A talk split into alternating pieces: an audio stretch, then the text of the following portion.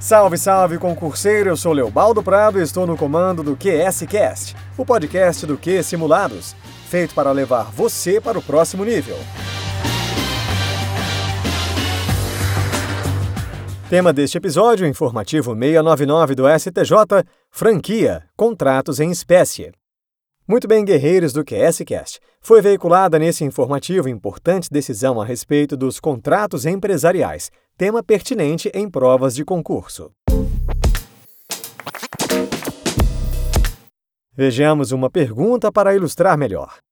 A aceitação tácita torna válido o contrato de franquia, mesmo que não assinado pela franqueada?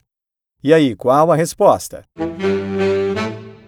Segundo o entendimento do STJ, sim, a franquia qualifica-se como um contrato típico, consensual, bilateral, oneroso, comutativo, de execução continuada e solene ou formal.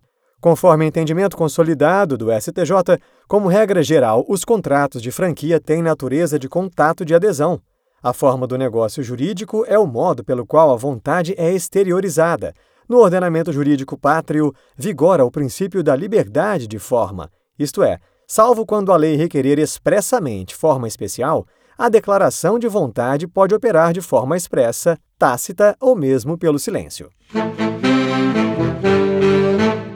A manifestação de vontade tácita configura-se pela presença do denominado comportamento concludente, ou seja, quando as circunstâncias evidenciam a intenção da parte de anuir com o negócio. A análise da sua existência dá-se por meio da aplicação da boa-fé objetiva na vertente hermenêutica. Nesse ínterim, é válido o contrato de franquia, ainda que não assinado pela franqueada, quando o comportamento das partes demonstra aceitação tácita. Anote aí para quebrar a banca.